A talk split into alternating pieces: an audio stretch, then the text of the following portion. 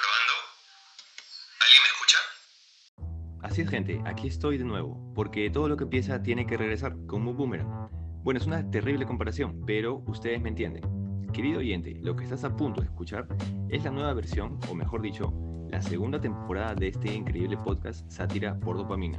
Y como en la primera temporada, todos los sábados, desde hoy, habrá un nuevo capítulo recargado de ideas, hipótesis, un poco de estupidez, solo un poco claro, e información científica y verídica de cómo funcionan las cosas. Espero esta vez te podamos sorprender más que en los capítulos pasados. Y obviamente, como vieron en Instagram, esta vez estaré acompañado de dos amigos. En toda esta segunda temporada y hasta que se aburran de mí, me acompañarán dos personas, probablemente con más lesiones mentales que yo. Son dos viejos amigos, Salvatore y Mauricio. Gracias por estar aquí chicos.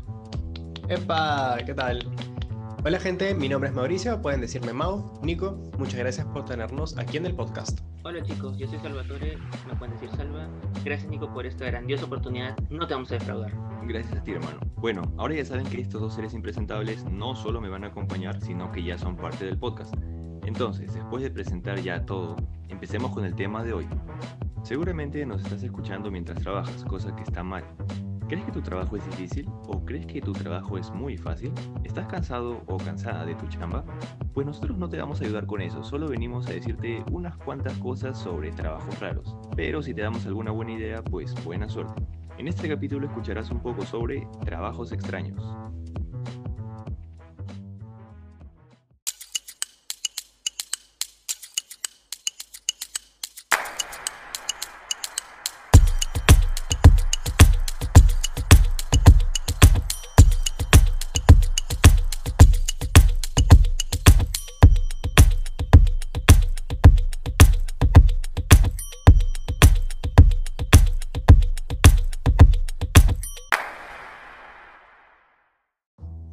Comencemos hablando sobre un trabajo muy peculiar. No sé si alguna vez lo han pensado, pero todo lo que usan tuvo que probarse antes para ver si funcionaba.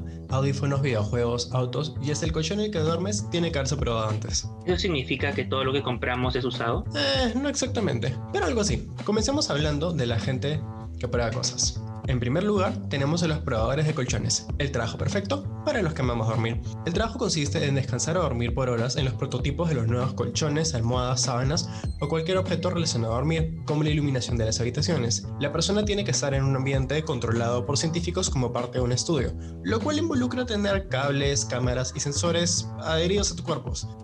¿Ustedes podrían dormir así, gente? No, definitivamente no. Es muy raro dormir mientras te observan. Imagínense tener una pesadilla o una de esas parálisis del sueño y no poder avisarles a los 50 científicos que te están monitoreando que un demonio está montándote como un caballo. La verdad, yo creo que sí. Duermo donde sea y es casi imposible despertarme.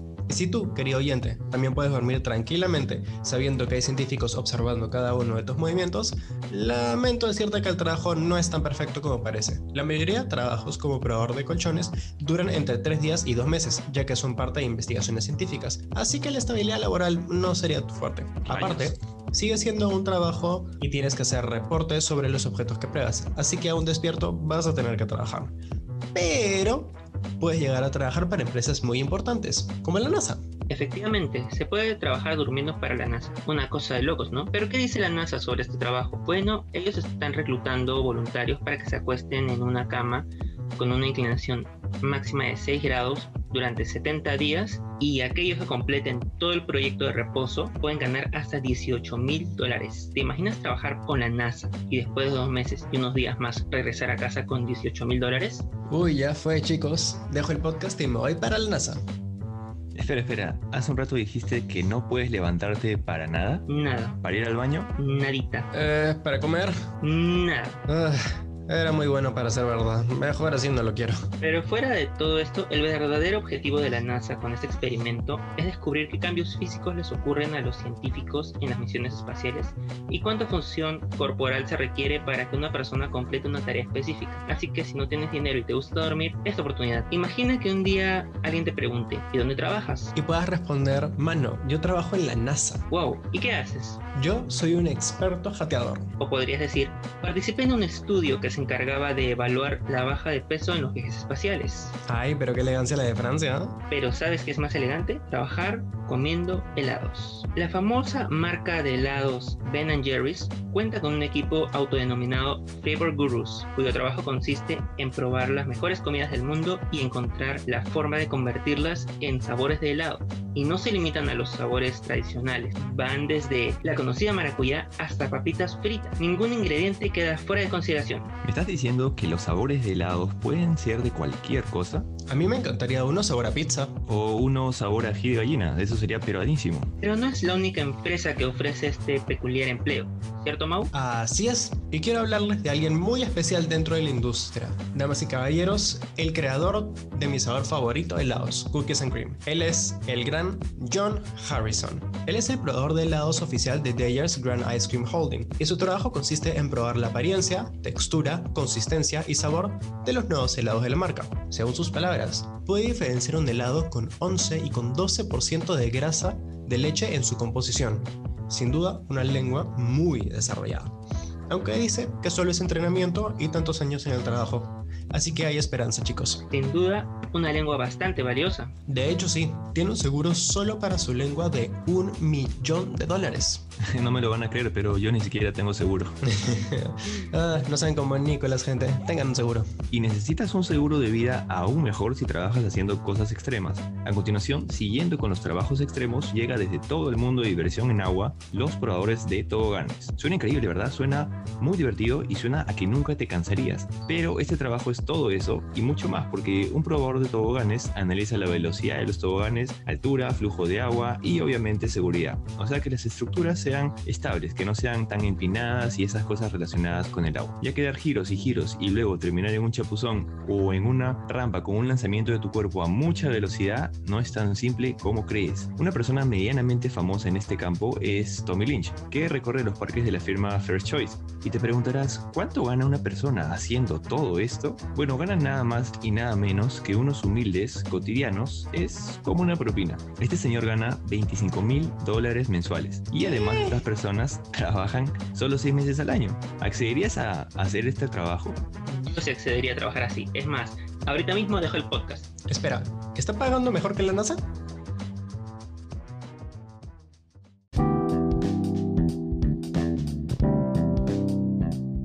Interrumpimos este programa porque tuvimos sed o porque Nico tuvo que ir al baño.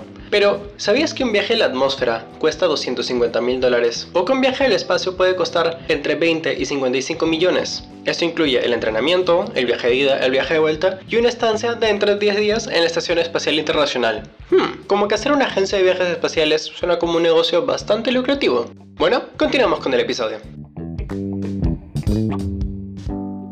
Ok, dejemos los trabajos de probar cosas. Hay un trabajo muy interesante, los técnicos de manejo de desecho de escena de trauma. ¿Qué, qué es eso? Limpiadores de escena del crimen. Suena como un trabajo sacado de una peli de mafiosos, ¿verdad? Exacto, cuéntanos más. Bueno, su labor consiste en limpiar la sangre y otros fluidos y arreglar los desechos de las distintas escenas del crimen. No solo homicidios, sino que también ven grandes accidentes, protestas violentas y hasta desechos industriales. Ah, o sea, no solamente es sangre. No, hay muchas más cosas que limpiar. Y también se encargan de los cuerpos en descomposición que son encontrados de casualidad. Aquí les dejo un dato. Solo en California hay más de 700 empresas registradas para ese trabajo. Exactamente 736. Increíblemente, parece que limpiar fluidos es un buen negocio. Suena muy rentable esto de limpiar fluidos. Y hablando de fluidos, hablemos de OnlyFans. Te contaremos algo pe- Mm. Te contaremos algo pequeño, sí. Así es, esta plataforma de contenido variado, el cual muchos encuentran entretenido, ha tenido varios, varias polémicas, pero la más grande, al menos para nosotros, es la de Bella Thorne. Eh, ¿Te refieres a la ex chica Disney? Mm, ¿Qué es una mujer? Les cuento rápidamente, OnlyFans se maneja así. Te creas una cuenta y empiezas a seguir a tus celebridades favoritas que tengan ya una cuenta de OnlyFans. Pero para seguir u obtener su contenido tienes que pagar mensualmente cierto precio. Esto los pone la misma persona que sube el contenido. Y los precios van desde 5 dólares hasta 50 dólares aproximadamente. La polémica cuenta que la actriz obtuvo 2 millones de dólares en una semana solo por unas fotos. ¿Dos millones de dólares en una semana? ¿Se hizo millonaria solo por subir fotos? No, es imposible. No, sí, en serio, les sigo contando. Bella Thorne tenía varios seguidores en las redes y ella, al anunciar que iba a subir contenido a OnlyFans, logró mover a miles de personas que pagaron por sus primeras fotos. Entonces ellos pagaron una cifra alta, unos 200 dólares aproximadamente, por un contenido que al final no era el que esperaban y como eran varios seguidores, de 200 en 200 llegó a varios millones. Pero es un tema debatible porque ella nunca dijo que subiría contenido explícito, o sea, nunca dijo que subiría fotos de ella desnuda. Mm, tienes razón, pero este sitio se ha ganado su fama por ese tipo de contenido. Bueno, más o menos. Pero también hay que tomar en cuenta que las personas hicieron falsas expectativas con algo que ella nunca dijo. Ya que estamos hablando de la plataforma de OnlyFans, quiero contarles algo. Todos hemos visto el éxito que ha tenido, sin embargo, contenido explícito en internet hay a montones y completamente gratis. Resulta que OnlyFans, para tener el éxito que tiene, ha mezclado este tipo de contenido con un componente especial, las relaciones parasociales. Verán, cuando una persona admira a una celebridad, esta la termina haciendo parte de su vida. Dentro de su cerebro le consideran un amigo cercano porque saben muchos detalles de la persona. En especial ahora en la época de las redes sociales, donde puedes ver a la celebridad sin maquillaje, con su pareja, haciendo sus pasatiempos y hasta cuenta cómo se siente. Algunas hasta las puedes ver llorar frente a la cámara. Sin embargo, esta relación no es real, ya que la celebridad no conoce a la persona. Es toda una ilusión del cerebro que no está diseñado para la época de las redes sociales y lo asume exactamente igual que como si fuera una persona con la que te juntas todos los días. Bueno, al juntar este supuesto vínculo emocional con el contenido sensual o contenido explícito, se crea el cóctel perfecto dentro del cerebro para simular la atracción y hasta el enamoramiento. La persona que se siente sola y encuentra ese tipo de imágenes, ve en ellas seguridad, ve en ellas confort y está dispuesto a pagar lo que sea solo para seguir teniendo esta sensación que al final es sentirse querido. Es triste, pero el secreto del éxito OnlyFans realmente es la ilusión de las relaciones parasociales. O sea, hablando en cristiano, están negociando con la sexualidad de la gente. Más o menos, pero bueno, donde hay una demanda, alguien va a terminar haciendo la oferta.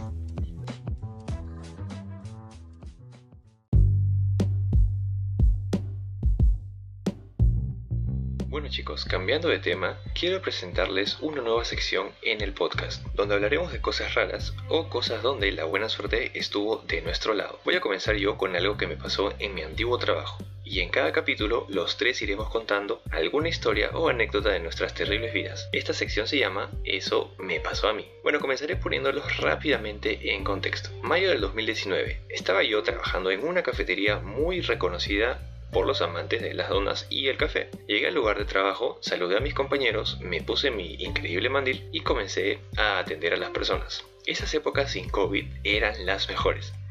La anécdota slash moraleja dice así. Llegó una chica al lugar, la saludé y empecé a anotar su pedido. No recuerdo qué día era, pero recuerdo que era de noche y no había mucha gente en la tienda. Entonces pidió una bebida, un café creo, una dona y una galleta de avena. Le cobré, le di su café y la dona y le dije, ahorita te entrego la galleta. Entonces fui a buscar la galleta. Mi cerebro y yo vimos el recipiente y pensamos a la vez una cosa. ¿Por qué siempre estás tan distraído? Bueno, resulta que se habían acabado las galletas y ya le había cobrado una. No sabía si decirle que me equivoqué o salir corriendo de la tienda. Por suerte, una compañera me ayudó y entre los dos le preguntamos a la cliente si podíamos cambiar la galleta por un brownie. Y para suerte mía, accedió, si no el problema se hubiera hecho demasiado grande. En pocas palabras, nunca vendas algo que no tienes. Y esa fue la historia. Eso me pasó a mí.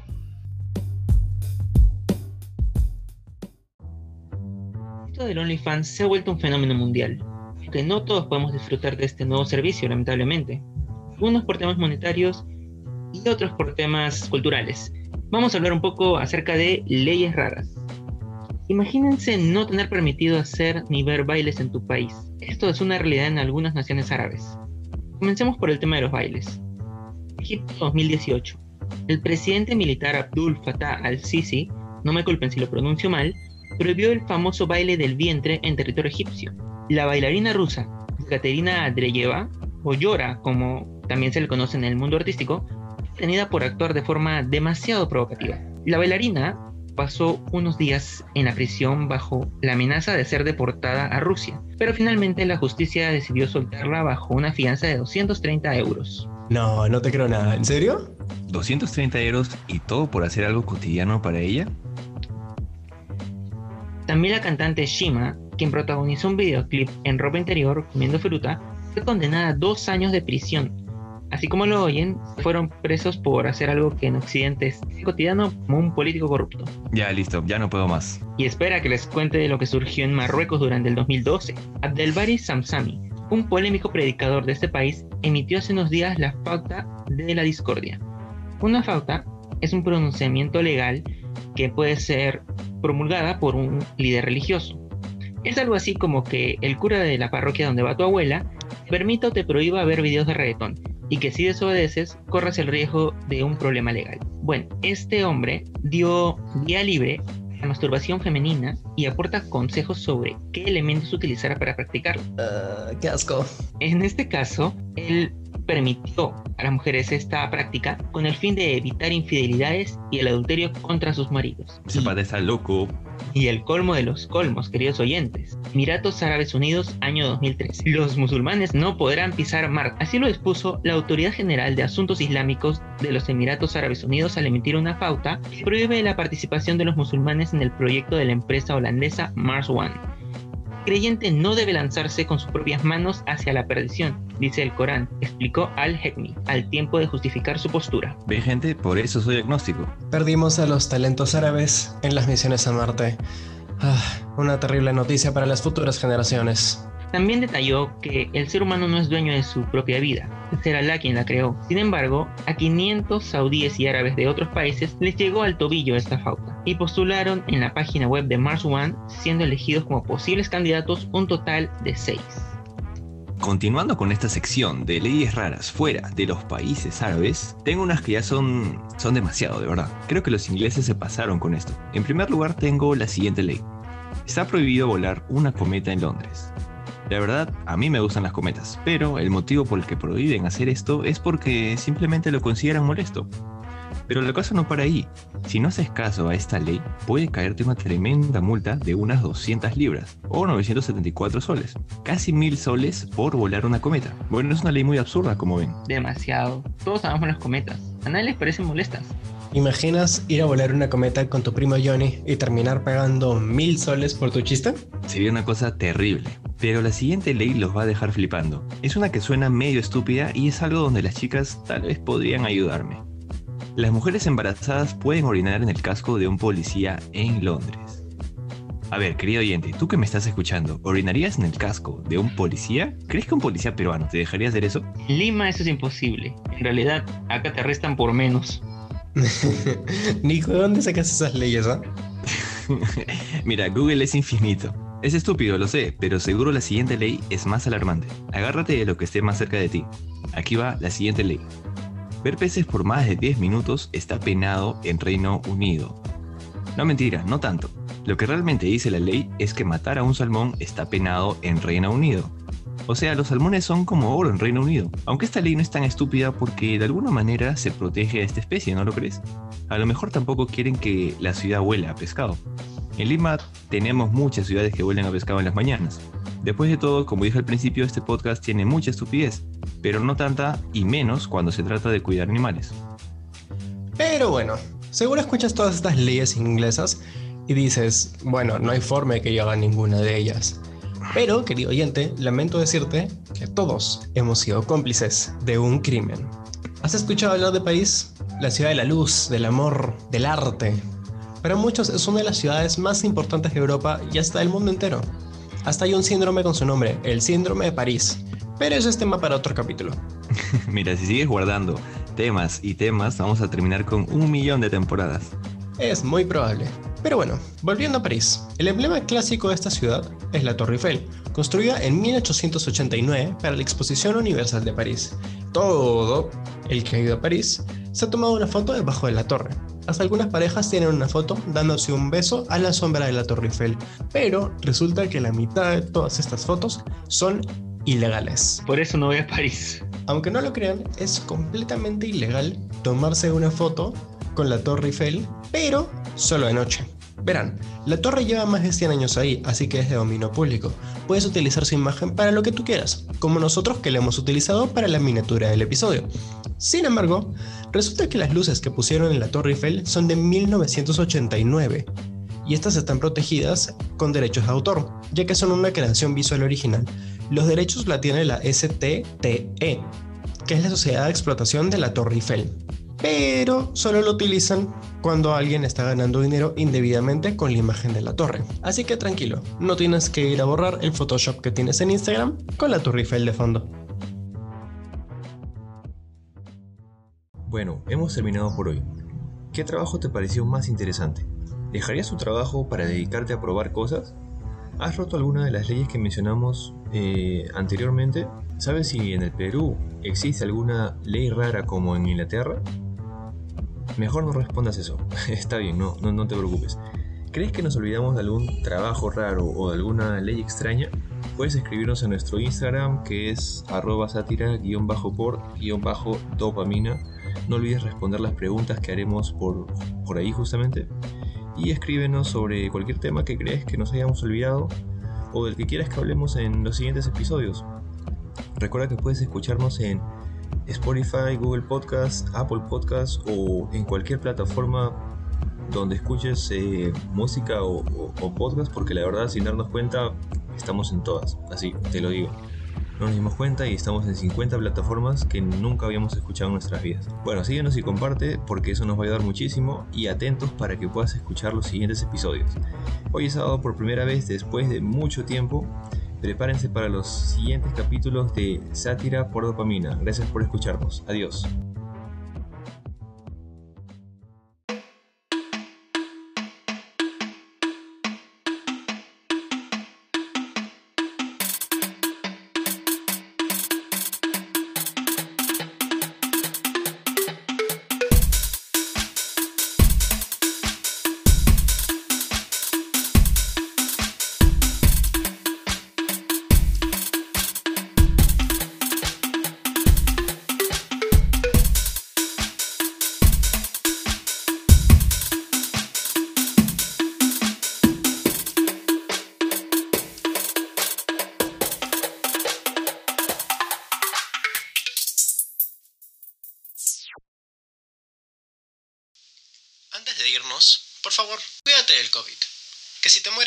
Nos bajan los oyentes.